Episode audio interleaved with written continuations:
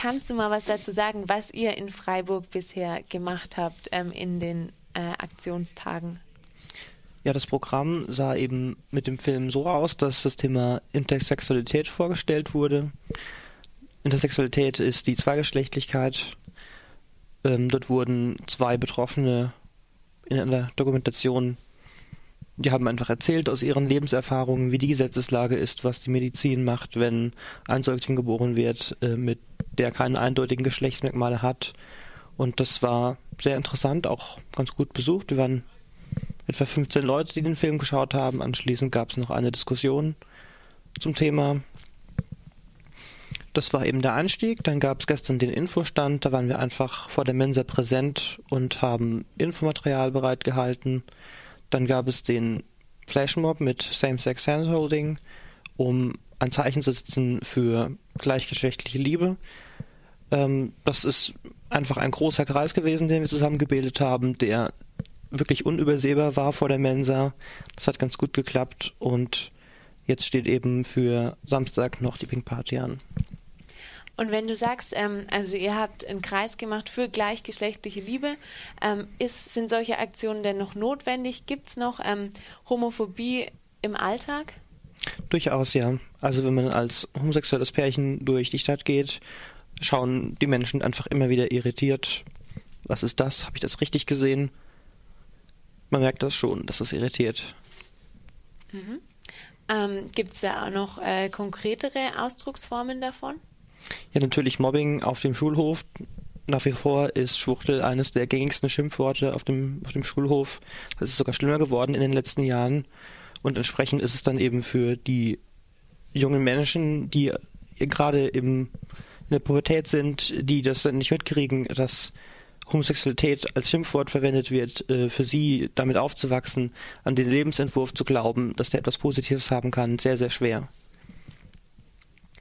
Und ähm, ihr beschäftigt euch auch mit Sexismus. Ähm, wie äußert der sich? Sexismus fängt ganz früh an, dass man eben schon bei der Geburt sagt, warum es muss ein Junge oder ein Mädchen sein. Es gibt nichts dazwischen und das biologische Geschlecht bringt eben auch sehr viel an Vorstellungen mit, was ein Mann oder eine Frau zu machen hat, welche Hobbys, solche Dinge, ganz, ganz grundlegend. Und ähm, die Theorien dazu von Judith Butler besagen eben, dass die Geschlechter über die Biologie hinaus eigentlich vollständig gesellschaftlich konstruiert sind. Da passiert sehr viel, das ist einfach ein, ein immer wieder Reproduzieren von Vorstellungen über Geschlecht, die sich mit der Zeit auch wandeln. Und indem wir eben all das tun als Gesamtgesellschaft, bestätigen wir dieses Konstrukt immer von neuem. Und wie zum Beispiel? Ganz grundlegend, ähm, Frauen spielen keinen Fußball, auch wenn sich so etwas langsam auflöst.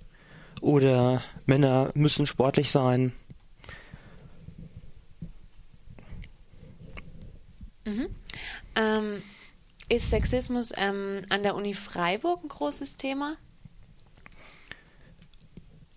Es kommt darauf an, wie man Sexismus ansetzt. Also wir sind äh, als OSB-Referat nicht ähm, Ansprechpartner dafür. Das heißt, wir kriegen äh, nicht äh, keine betroffenen Urteile.